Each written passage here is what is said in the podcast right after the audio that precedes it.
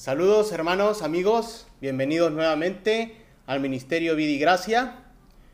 Vamos a empezar unos devocionales, 365 días con Juan Calvino, escrito por Joel Vicky.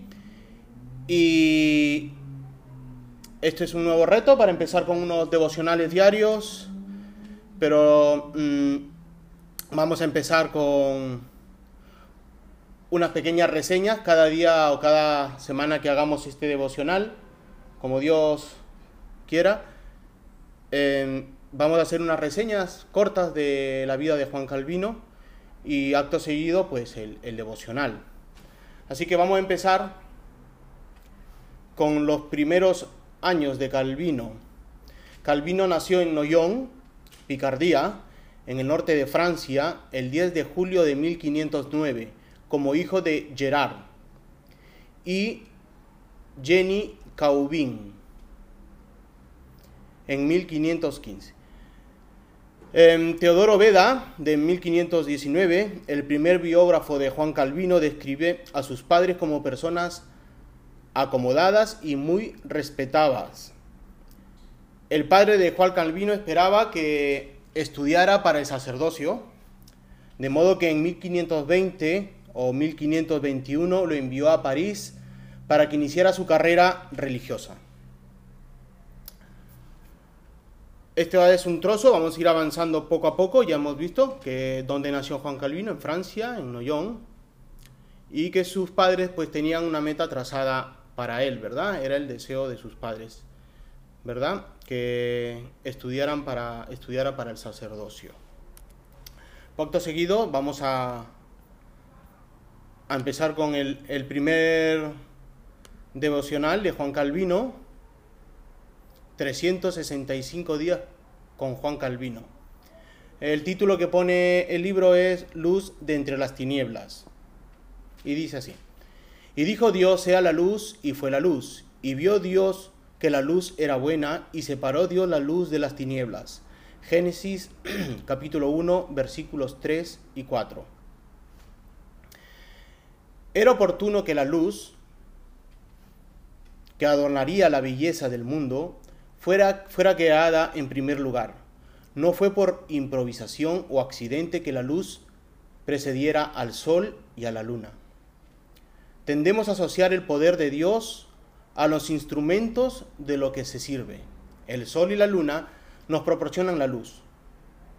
Y así, de acuerdo con nuestras ideas, valoramos de tal forma su capacidad de dar luz que, si desaparecieran del mundo, nos parecería imposible que quedara luz alguna. Sin embargo, el Señor, por el mismísimo orden de la creación, sostiene la luz que, nos imparte sin el concurso del sol y de la luna. Y no solo eso, sino que el contexto nos indica que creó la luz para que sustituyera las tinieblas. Y vio Dios la luz. Moisés nos representa aquí a Dios contemplando su obra para poder complacerse con ella o en ella. Sin embargo, su finalidad también es enseñarnos que Dios jamás hace nada sin razón o sin un plan. No debemos interpretar estas palabras como si Dios no supiera que su obra era buena hasta que la terminó. Más bien, el significado del pasaje es que Dios aprobó la obra que ahora vemos. Nuestro único cometido, pues, es asentir ante este juicio de Dios. Se trata de una útil admonición, puesto que, si bien el ser humano debe aplicar todos sus sentidos a la contemplación admirada de las obras de Dios, vemos el lujo que se permite el restarles valor. Una meditación, hermanos y amigos. El poder creador de Dios nunca debiera dejar de asombrarnos. Habla y la luz comienza a existir de inmediato. Solemos dar luz, dar la luz, por supuesto, y atribuimos su presencia por entero a los medios que Dios utiliza para proporcionarla. Sin embargo, debiéramos considerarla una bendición de nuestro Padre. y tal como dice Calvino, aplicar todos nuestros sentidos a su contemplación admirada. Por último, hermanos, acompáñenme a una lectura adicional recomendada en 2 de Corintios. 2 de Corintios capítulo 4, versículos 3 al 6 dice así la palabra de Dios. Pero si nuestro evangelio está aún encubierto, entre los que se pierden está encubierto, en los cuales el Dios de este siglo cegó el entendimiento de los incrédulos, para que no le resplandezca la luz del evangelio de la gloria de Cristo, el cual es la imagen de Dios. Porque no nos predicamos a nosotros mismos, sino a Jesucristo como Señor y a nosotros como vuestros siervos, por amor de Jesús.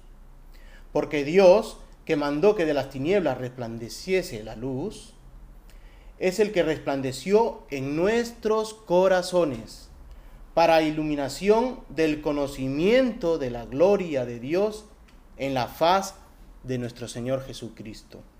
Así es, hermanos. Un buen devocional de Juan Calvino. Así que esto ha sido todo por hoy. Gracias, hermanos. Vamos a terminar con una oración. Gracias al Ministerio Vida y Gracia. Gracias que lo transmitimos por Radio Vida y Gracia.